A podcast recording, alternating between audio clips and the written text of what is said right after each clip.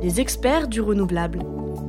Un podcast de Dalkia pour connaître et comprendre les énergies renouvelables et de récupération. L'eau de mer, c'est une ressource incroyable. C'est très écologique hein, parce que euh, la thalassothermie émet très peu de CO2 dans l'atmosphère.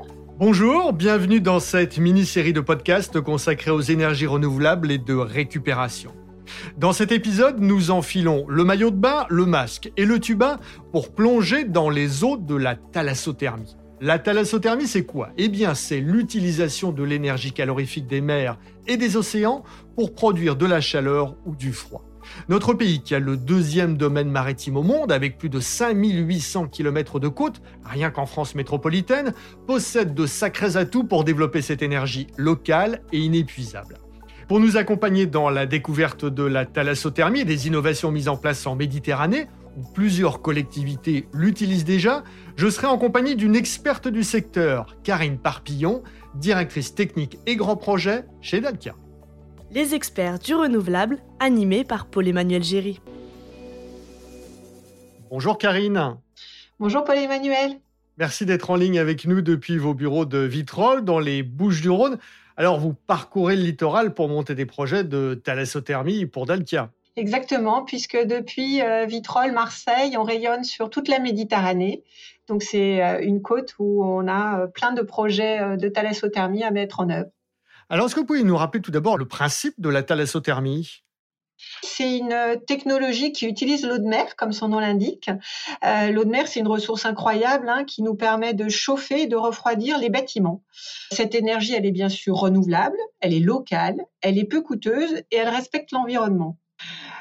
Son principe est assez simple. On va capter de l'eau de mer à une température entre 12 et 25 degrés selon la saison, bien sûr, à une relativement faible profondeur, entre 5 et 10 mètres, dans des zones littorales à forte densité, avec euh, beaucoup d'habitations, de commerces, etc.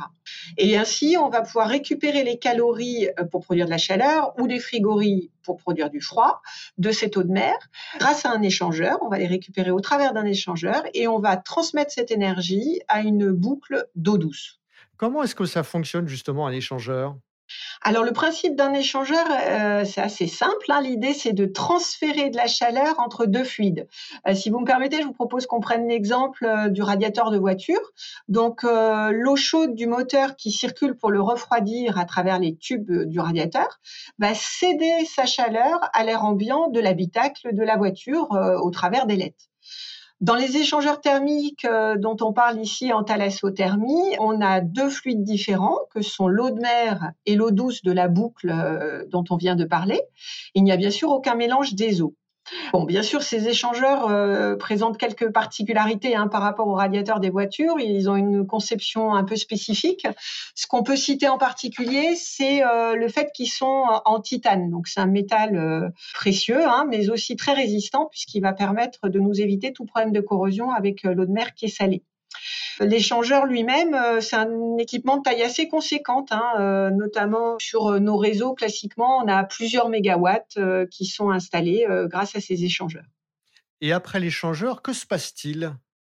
Alors, l'eau de mer, bien sûr, est rejetée dans son milieu naturel, sans aucune incidence sur la biodiversité locale ni l'environnement. Elle est juste à une température un tout petit peu plus élevée ou un tout petit peu plus froide.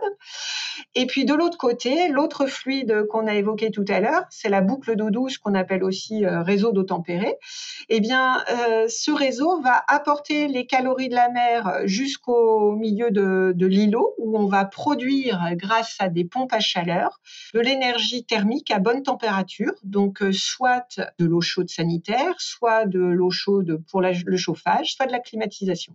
La thalassothermie a de multiples avantages. Elles se font très bien dans la ville. Le point de captage est ainsi, par exemple, invisible de la côte à Marseille. Et puis, c'est une énergie très écologique, bien sûr. Exactement. Ben, notre réseau euh, à Marseille qui s'appelle Massiléo, euh, on a une zone de captage qui est sur le port. Et puis ensuite, euh, ben, on va amener, comme on l'a dit tout à l'heure, cette eau tempérée jusqu'aux îlots et ensuite par des réseaux qui vont amener en pied d'immeuble. C'est donc très écologique hein, euh, parce que euh, la thalassothermie émet très peu de CO2 dans l'atmosphère. Elle permet aussi de climatiser des quartiers entiers en été sans aucun rejet de chaleur dans l'air ambiant, ce qui est la seule façon de le faire, hein, d'avoir donc des pompes à chaleur au haut, comme on dit. Elle est sûre, Il s'agit d'une technologie fiable, hein, éprouvée, qui n'est pas du tout tributaire euh, des conditions climatiques intermittentes comme on peut l'avoir par exemple sur le solaire ou l'éolien. Bien sûr, elle est locale. L'énergie euh, de la mer est disponible sur place en permanence. Elle n'a pas besoin de transport, on n'a pas besoin de perte d'énergie pour l'emmener jusqu'à un lieu. Par ailleurs, côté coût, elle permet d'avoir des prix euh, décorrélés du prix des énergies fossiles. Le coût est essentiellement lié à l'investissement de départ et pas à l'achat de combustibles fossiles.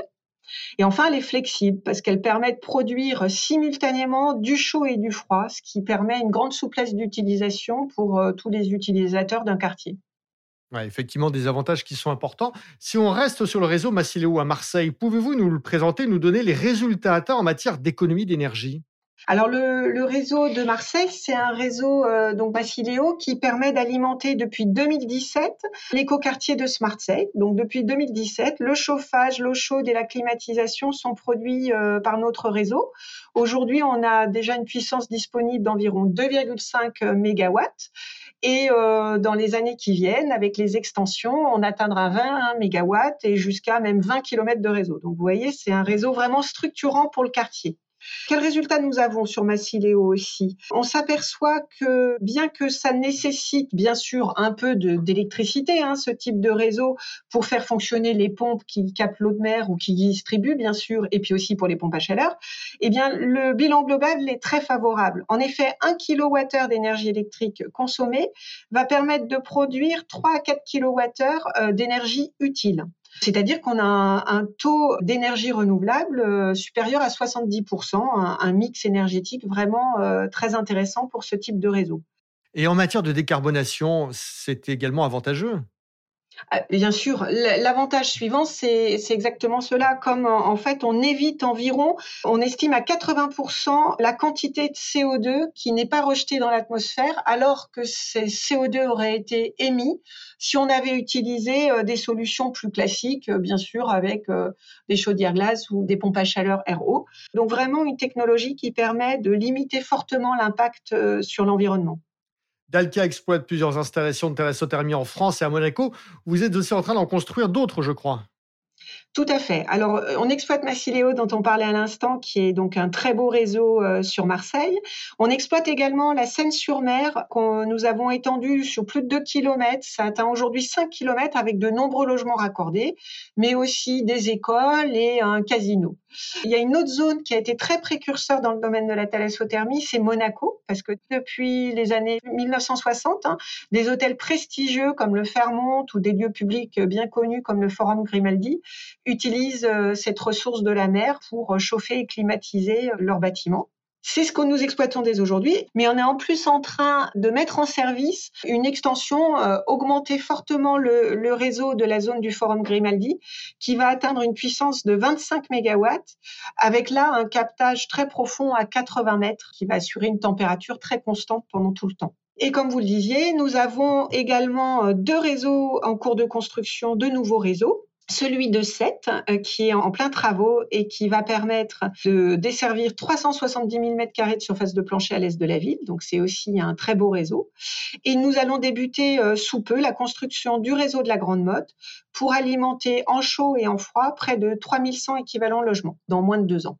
Le groupe maîtrise dans ses projets tous les aspects de la thalassothermie oui, tout à fait. Hein. Depuis la conception jusqu'à la réalisation de la solution, bah, grâce à l'expertise, au savoir-faire des équipes euh, de la direction technique et grands projets, principalement. Et puis après, quand on passe en exploitation, eh bien, euh, toutes les équipes des opérations sont en capacité d'exploiter, maintenir ce type de réseau, avec le support aussi du DESC, le Dalca Energy Saving Center, qui est notre centre de pilotage de la performance énergétique et qui va garantir dans la durée la pérennité des bons résultats qu'on évoquait en termes d'impact sur l'environnement.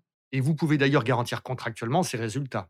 Exactement. C'est aussi pour nous, pour Dalca, l'intérêt de proposer aux différents preneurs des contrats de performance énergétique en leur garantissant dans la durée la maîtrise de leur consommation énergétique et du coup en les incitant à réduire également leur consommation énergétique. La thalassothermie est particulièrement adaptée à la Méditerranée. Oui, bien sûr. Alors, la région Méditerranée, euh, c'est une zone littorale avec une très forte densité. Donc, c'est pour ça que ça fait beaucoup de sens. On n'a pas de marée, ce qui simplifie euh, du coup tous les captages en mer. Une bathymétrie aussi intéressante, ben, encore plus dans la zone est de la côte. Alors la bathymétrie, ça se rapporte à la profondeur et au relief des fonds marins, c'est ça. Hein Vous disiez euh, qu'il y a des zones un peu plus compliquées à l'ouest de la côte méditerranéenne? On a rencontré, en développant la thalassothermie à l'ouest des Bouches-du-Rhône, de grandes difficultés qu'on n'avait pas du tout à l'est. Dans la mesure où, justement, la fameuse bathymétrie, quand on est à la Grande Motte ou à Sète, euh, les fonds marins descendent beaucoup plus doucement. Donc, on a plus de difficultés dans cette partie ouest où, euh, du coup, la conception est rendue plus compliquée par une température eau de mer qui fluctue plus, qui est donc plus froide en hiver et plus chaude en été. Et donc, ça demande ben, beaucoup d'ingéniosité de manière à voir comment on va, malgré des températures pas toujours favorables, arriver à faire nos réseaux. Et aujourd'hui, je pense qu'on a trouvé des solutions techniques qui vont nous permettre, y compris euh, dans cette zone-là euh, de la Méditerranée, de proposer ces réseaux de thalassothermie. La Méditerranée peut donc accueillir des projets de thalassothermie, mais il n'y a pas qu'elle. La Méditerranée est très favorable à la thalassothermie, mais pas seulement. Hein. elle est déjà développée euh, dans de nombreux pays nordiques et donc on voit bien que la France a encore un potentiel de développement très important et unique en Europe pour développer cette ressource-là. On peut dire que la thalassothermie a un bel avenir devant elle, vous y croyez? Oui, bah écoutez, euh, nous on est convaincus qu'avec euh, tous les réseaux dont on a parlé, on, a acquis aujourd'hui des bonnes compétences pour développer ce type de réseau, que c'est une énergie d'avenir hein, qui est décarbonée, qui n'impacte pas l'environnement et qui permet dans des zones de forte densité de produire notamment de la climatisation en été sans aucun îlot de chaleur. Donc ça fait tout son sens dans le bassin méditerranéen et ailleurs, hein, puisque malheureusement on est tous de plus en plus euh, atteints par ces fortes chaleurs. Et donc aujourd'hui, à la fois euh, l'État et l'Europe apportent des aides de manière à ce que euh, ces projets sortent avec des coûts pour l'usager tout à fait raisonnables et un impact environnemental extrêmement faible. Donc oui, on est convaincu que c'est une technologie d'avenir qu'il faut développer. Merci à vous Karine pour toutes ces explications. Merci beaucoup Paul-Emmanuel. C'est la fin de cet épisode. N'hésitez pas à vous abonner à ce podcast, à le liker, à le partager. Pour en savoir plus sur la thalassothermie, vous pouvez bien sûr vous rendre sur le site dalkia.fr. À bientôt.